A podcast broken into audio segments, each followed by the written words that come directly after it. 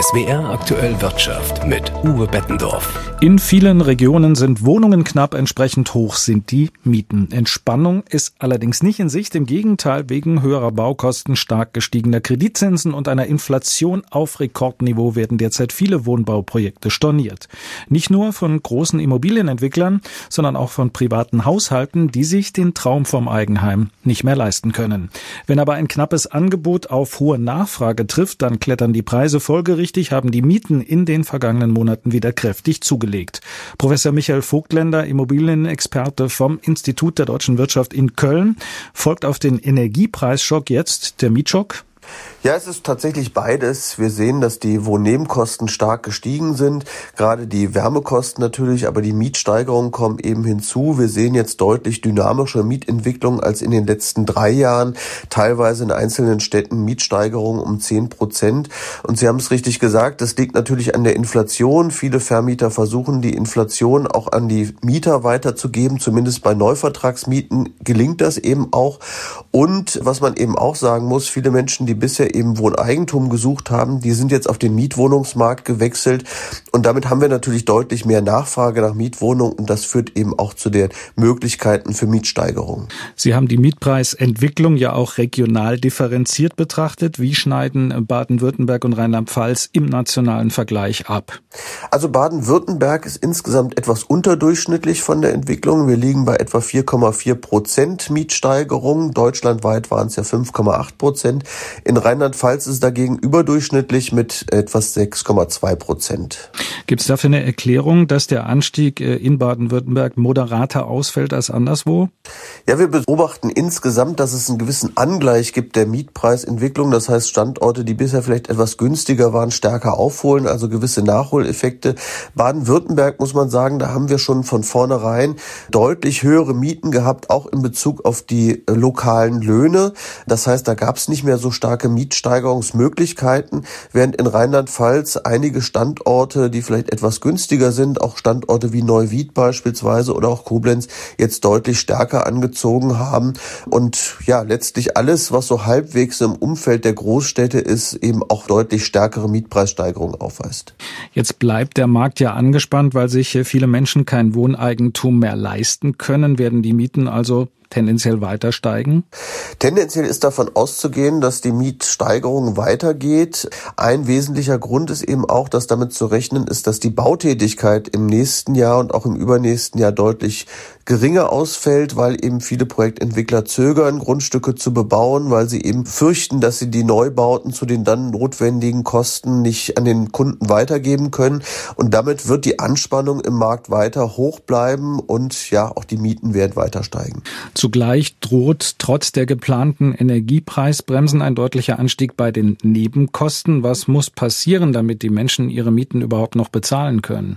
Ja, ich glaube, es kommt vor allen Dingen darauf an, jetzt die Haushalte zu unterstützen, die geringe Einkommen haben. Wir haben auch festgestellt, dass die Erschwinglichkeit gerade in dem Bereich stark gesunken ist. Das heißt, es braucht gezielte Hilfen. Das Wohngeld ist hier sicherlich ein erster Schritt, aber wir müssen schauen, ob das tatsächlich reicht, um so viele Haushalte auch zu unterstützen.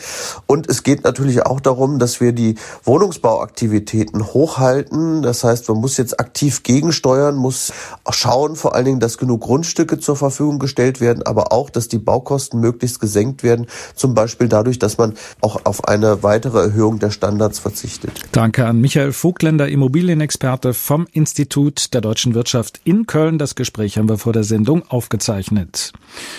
Im Prozess um den spektakulären Zusammenbruch des Zahlungsdienstleisters Wirecard hat die Verteidigung heute zum Rundumschlag ausgeholt. Der Anwalt des angeklagten Ex-Vorstandschefs Markus Braun hat der Staatsanwaltschaft schwere Ermittlungsfehler und gravierende Rechtsstaatsverstöße vorgeworfen. Braun selbst sieht sich nach eigenen Angaben als Opfer krimineller Machenschaften im Unternehmen. Vom heutigen Prozesstag in München berichtet Gabriel Wirth. Der Wirecard-Prozess vor dem Landgericht in München hat am zweiten Tag deutlich Fahrt aufgenommen. Der Anwalt des früheren Chefs des Zahlungsdienstleisters, Markus Braun, hat nicht nur die Münchner Staatsanwaltschaft scharf angegriffen, sondern auch den Mitangeklagten, den früheren Statthalter des Zahlungsdienstleisters in Dubai, Oliver Bellenhaus. Er soll Haupttäter einer Bande gewesen sein, die firmenintern Gelder veruntreuen wollte. Der Verteidiger von Bellenhaus dagegen bezeichnete die Ausführungen als völlig unter der Gürtellinie. Er räumte ein, sein Mandant habe Schuld auf sich geladen, indem er durch sein Handeln geholfen habe, ein betrügerisches System am Leben zu halten. Das sieht auch die Münchner Staatsanwaltschaft so. Sie wirft den Angeklagten gewerbsmäßigen Bandenbetrug, Untreue, Bilanzfälschung und Marktmanipulation vor. Die Angeklagten sollen Umsätze frei erfunden haben, um Wirecard profitabler darzustellen, als das Unternehmen wirklich war. wahr. Die Anklagenvertretung bezieht sich auf Aussagen von Bellenhaus. Auch die Verteidigung des dritten Mitangeklagten, des früheren Chefbuchhalters Stefan von Erfa, zweifelt an der Version von Bellenhaus. Entscheiden muss das Gericht aber jetzt erst einmal über einen Aussetzungsantrag des Verteidigers von Braun. Dieser wirft der Staatsanwaltschaft vor, manches nicht ermittelt und vieles zu spät übermittelt zu haben. Laut einem Gerichtssprecher soll über diesen Antrag zeitnah entschieden werden. Aus München der Bericht von Gabriel Wirth. Kaum eröffnet, schon gibt's die ersten Probleme. Auf der rund 4 Milliarden Euro teuren Neubaustrecke Wendlingen-Ulm mussten wegen einer technischen Panne Züge über die alte Strecke umgeleitet werden. Statt eine Viertelstunde schneller kamen die Fahrgäste teils mehr als eine Stunde zu spät ans Ziel. Aus Stuttgart berichtet Thomas Fritzmann. Eigentlich sollte sich die Neubaustrecke zwischen Wendlingen und Ulm heute erstmals im Berufsverkehr bewähren. Doch schon am Morgen rollt der erste Zug, der auf dem Weg nach Stuttgart war, zurück in den Ulmer Bahnhof. Ein Lokführer habe Probleme damit, sich in das neue Zugsicherungssystem ETCS einzuloggen. Deshalb könne er seinen Zug für die Neubaustrecke nicht freigeben, so der Bahnmitarbeiter. Erst am vergangenen Freitag hatte die Bahn die Eröffnung der neuen Strecke nach zehn Jahren Bauzeit mit viel Prominenz gefeiert. Doch bereits am Wochenende mussten viele Züge über die alte Altbahnstrecke umgeleitet werden. Die Verspätungen aus dem morgendlichen Berufsverkehr jedoch konnten laut der Bahn wieder aufgeholt werden. Laut Bahn gab es also Probleme mit der neuen Zugleittechnik, weil ein Lokführer einen Fehler gemacht hat. Darauf haben die Sicherheitssysteme die Weiterfahrt des Zuges verhindert.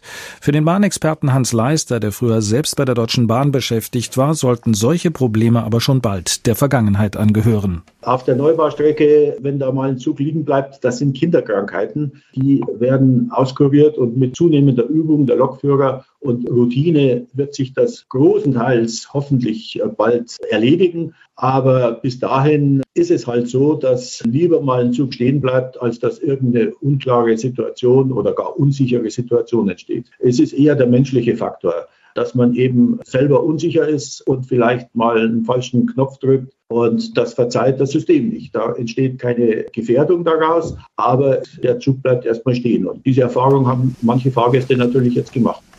Mercedes-Benz will in Polen seine weltweit erste rein elektrische Transporterfabrik errichten. Dafür will der Konzern in den kommenden Jahren mehr als eine Milliarde Euro in den Standort Javor investieren. Das Werk soll ganz auf die nächste Generation rein elektrisch angetriebener Vans ausgerichtet werden. In der Kreisstadt in der Nähe von Breslau unterhält der Autobauer bereits ein Motorenwerk mit mehr als 800 Beschäftigten. Und damit zur Börse. Der DAX ist mit leichten Verlusten in die neue Handelswoche gestartet. Vor den anstehenden Zinsentscheiden wichtiger Notenbanken halten sich die Anleger zurück. Vorbei sind die Zeiten, als die Notenbanken in Europa und den USA zusammenkamen und das Ergebnis eine Randnotiz war. Es blieb ja sowieso bei 0,0 oder 0,25 Prozent. Null Zinspolitik eben. Herrliche Zeiten für Unternehmen, um sich Geld zu leihen, um das große Geschäft aufzuziehen. Start-ups schossen wie Pilze aus der Erde und wenn's schief ging, war der Schaden manchmal nicht allzu groß, schließlich waren die Kredite geradezu geschenkt. Und es waren genau die Zeiten, als die Börsen Corona hin oder her von Rekord zu Rekord hechteten. Jetzt aber ist Zittern angesagt. Die Börsen haben mächtig Konkurrenz, denn Festgeld lockt und lässt Anleger ruhig schlafen. In dieser Woche werden weitere Zinserhöhungen entschieden in den USA, bei der Europäischen Zentralbank, aber auch in England und Norwegen. Die Inflation ist einfach zu hoch, es muss Geld aus dem Markt genommen werden. Klarer Gewinner ist die Aktie von Zalando. Sie hat seit einem Jahr um 55 Prozent nachgegeben. Aktienhändler griffen heute zu mit dem optimistischen Verweis auf bessere Zeiten, auch für den Handel schon ab nächstem Jahr. Die Zalando-Aktie gewinnt 5% an Wert. Volker Hirt, ARD Börse, Frankfurt.